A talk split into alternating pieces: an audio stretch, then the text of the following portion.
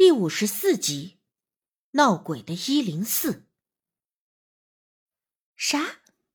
见鬼？我咋没听说啊？我半信半疑。丁力恨铁不成钢似的白了我一眼。哼，你成天就知道睡了吃，消息太不灵通了。不过嘛，这也不怪你不知道，学校啊。把这消息给封锁了，只有那个女生宿舍里的几个同学知道，威胁他们要往外传了，就给劝退。丁力他爸和我爸是同学，而我俩从小就认识，我俩也是同岁，从小学开始就是同学。小时候，双方家长还开玩笑说要给我俩定个娃娃亲。说起来。我俩这也算是青梅竹马，但是却一直都是革命纯友谊。他虽然是个男生，却比女人还八卦，上到某国总统参选内幕，下到街道小区谁家女儿做了小三，学校里的事儿更是上到校长私事儿，下到学渣网吧看片儿，就没有他不知道的。我常常都说，他要不去当个狗仔队，都屈才了。不过，若是别的什么八卦，我才懒得听他废话。可一听他说的是见鬼吓疯了，这事儿就成功的引起了我的好奇心。我刚想问他具体咋回事的时候，突然一个粉笔头嗖的一声，正中丁力脑门我立刻正襟危坐，抱着书和他划清了界限。而丁力捂着脑袋，龇牙一笑。嘿嘿嘿，老师，您这粉笔头扔的越来越有水准了啊！他说着，还冲着班主任竖了两个大拇指。丁力虽然八卦，还有点娘娘腔，但却是典型的学霸，属于那种天天上课看小说，但每每考试却拔头筹的。所以老师也格外的对他另眼相待，瞪了他一眼。让他闭上嘴，别耽误别的同学听课，也就没有再搭理他。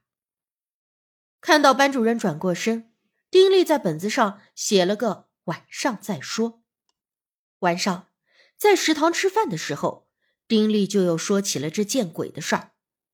原来就在昨晚半夜两三点钟，我们女生宿舍一楼一零四的一个女生，原本睡得好好的。却突然起床之后开始大吼大叫，又哭又闹，一会儿说自己见了鬼，害怕，让宿舍里的其他女孩帮他；一会儿又坐在那不动，阴恻恻的笑。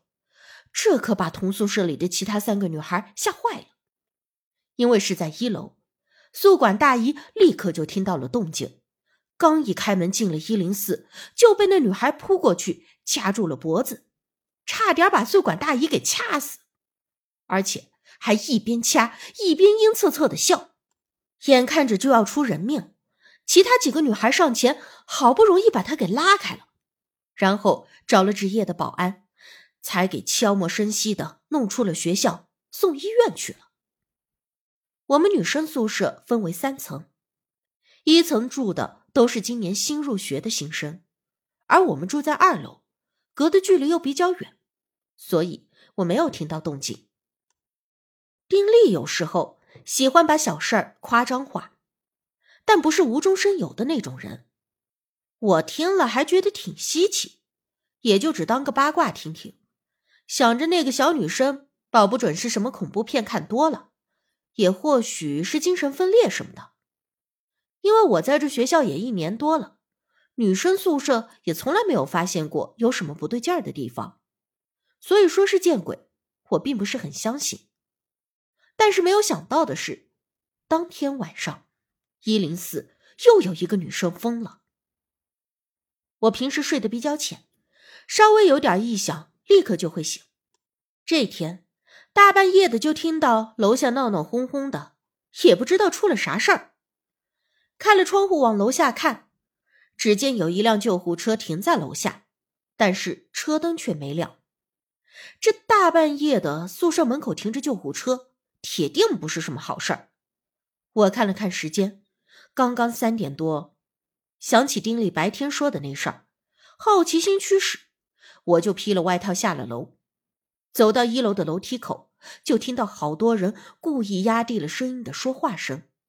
虽然是压低了声音，但是也依旧能够听出有很多人闹哄哄的。过了没一会儿，就见几个穿着绿色急救服的人推着一架担架床从楼里走了出来。担架床上躺着一个人，因为有人遮挡，也就没有看清楚，但是应该是一个女孩。哎，这又出事儿了！我心里咯噔一下。一番闹腾，有好多学生都出来看热闹，好奇发生了什么事儿。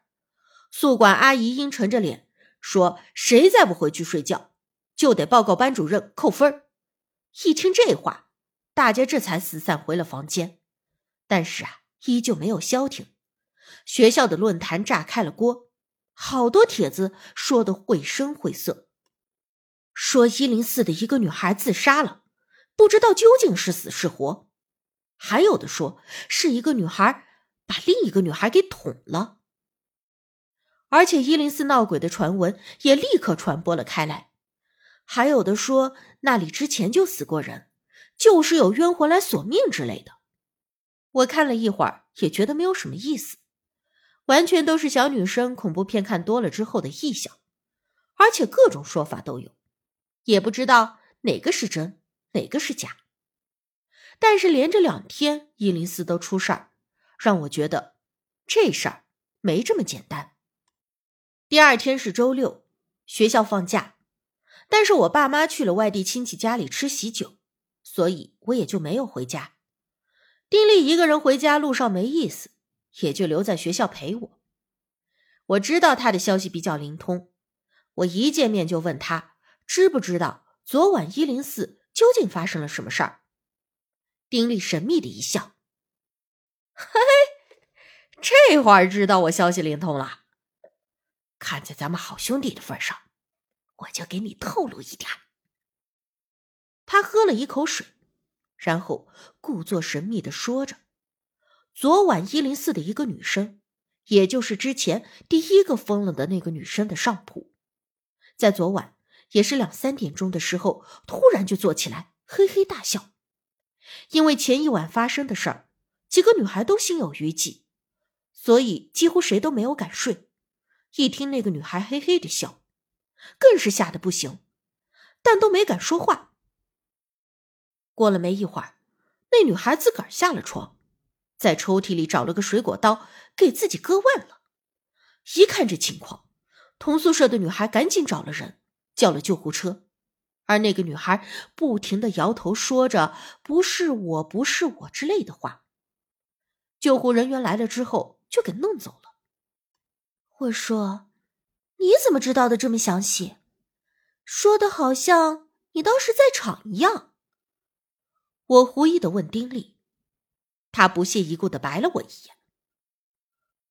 他们宿舍一个女孩和我是一个动漫社的，我这么玉树临风、英明神武，小学妹当然知无不言啦。我没有理会他的自恋，不过既然是当事人说的，那应该多少也差不了太远。但是这一零四到底什么毛病？是人为？还是真的犯了什么邪祟？怎么连着两个女孩都出事了？青儿，你说这女生宿舍是不是真的闹鬼？你就没发现点什么？丁力是学校里为数不多知道我的事儿的人，我也说不准，而且我什么也没有感觉到。我不确定的说。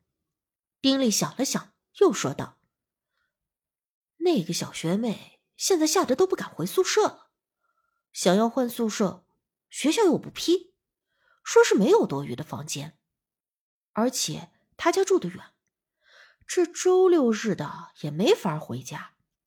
哎，你说这如果真的闹鬼，那他今晚是不是还挺危险的？”怎么，你对人家有意思，还挺关心的？我笑了一下，挤兑他：“这什么跟什么呀？我就是出于人道主义考虑，一旦真的有什么邪祟的，这不是能解救一个是一个吗？”丁力矢口否认，我白了他一眼，也没有揭穿他觊觎人家小学妹的心思。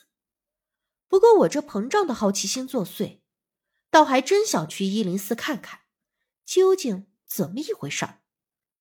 说做就做，眼瞅着刚好是正午，我决定啊去一零四转一圈。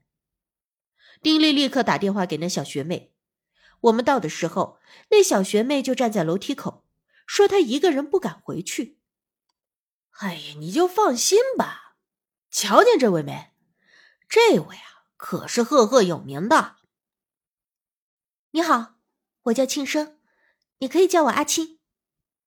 我立刻打断了丁力的后半句，自我介绍道：“亲姐你好，我是叫林小乐。”林小乐有点怯怯的，不知道他平时就这样，还是被这两天的事儿给吓的。而得知我们要去一零四看看，他也没有拒绝，以为我是那种不信邪、探险找刺激的人，说他正好也想回宿舍拿点东西。我们陪着他就太好了。说着，我们就走到了一零四宿舍门前。